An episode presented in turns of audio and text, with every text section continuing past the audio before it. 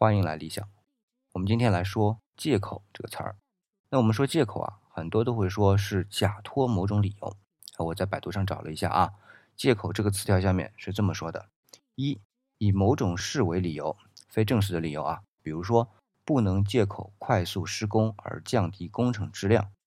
那么第二个，假托的理由，例如别拿忙做借口而放松学习。第三，借口所借的。必须不存在，否则呢不是借口。哎，然后词条下面啊就做了解释，他这么说的啊，在每一个借口的背后都隐藏着丰富的潜台词，只是我们不好意思说出来，甚至我们就根本不愿意说出来。借口让我们暂时逃避了困难和责任，获得了些心理的慰藉，但是借口的代价却是无比昂贵的，它给我们带来的危害一点。也不比其他任何恶习少。那找借口的直接后果就是容易让人养成拖延的坏习惯。寻找借口的人都是循环守旧的人，他们缺乏一种创新精神和自动自发的工作能力，因此期许他们在工作中做出创造性的成绩是徒劳的。借口会让他们躺在以前的经验规则和思维的惯性上面睡大觉。那么，当人们不思进取找借口时，借口给人带来的危害是让人消极颓废。如果养成了寻找借口的坏习惯，当遇到困难和挫折时，不是积极的去想办法克服，而是去找各种各样的借口，其潜台词就是“我不行，我不可能”。那这种消极的心态剥夺了个人成功的机会，最终让人一事无成。让我们改变对借口的态度，把寻找借口的时间和精力用在努力的工作中来。因为工作中没有借口，人生中没有借口，失败中没有借口，成功中没有借口。哎，这个词条很有意思啊！这个词条的内容呢，大多数人都会认同，那或者至少知道他在说什么。因为到今天啊，借口这个词的基本词义，大家基本上是达成共识的。但是我们说啊，借口在最开始的使用中啊是有意义的，也就是说，除了今天我们一直在引用的引申义外。还有就是完全照着字面的意思去理解的，借口就是借别人的话，哎，来作为依据。最明显的啊，就是在《左传》成公二年这一篇里面，因为《左传》啊是编年体，而且呢又是以鲁国作为主体的，所以呢它的编年顺序啊都是以鲁国国君的年号来划分的。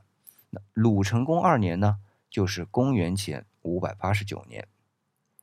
那么在这一年啊。齐国呢想吃掉鲁国北边的龙城这么块地方，那就出兵去打鲁国了。鲁国呢就去魏国和晋国去搬救兵。那晋国在春秋那个时候可是第一世界啊最强大的国家。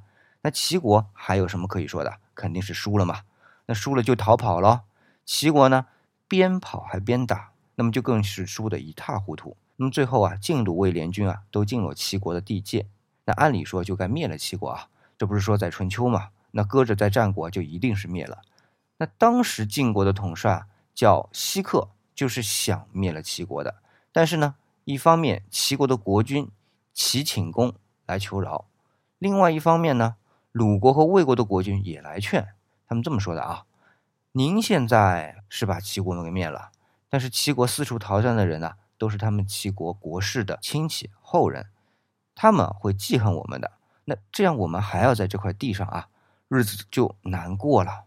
反正您现在呢，也是打到了齐国，让他们把吞并我们的那个土地啊给还了出来，哎，就结束了。这样齐国呢还会感念晋国的好呢。而且啊，打仗这种事儿很难说，也不保证啊，以后我们晋国就每战必胜，对吧？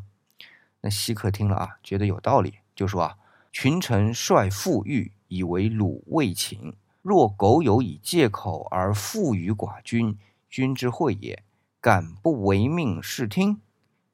哎，这里就有借口两个字，但是这个借口啊，是完全没有我们今天理解的借口的意思的，只是说刚才鲁卫两国的国君劝西克的话，西克的意思是说，我带军队带战车来打仗，就是您两位来晋国求的援啊。今天打到这里，两位又把话说到这份上，那我也好拿着两位刚才说的话回去给我们晋国的国君回话去了，而且啊，这对国君还是有好处的。我哪有不听命的道理啊？你看，同样一个借口啊，最开始的理解就是这么简单。那今天我们说的借口呢，显然要比开始的那个借口啊复杂的多。好，今天的节目就到这里，感谢您的捧场。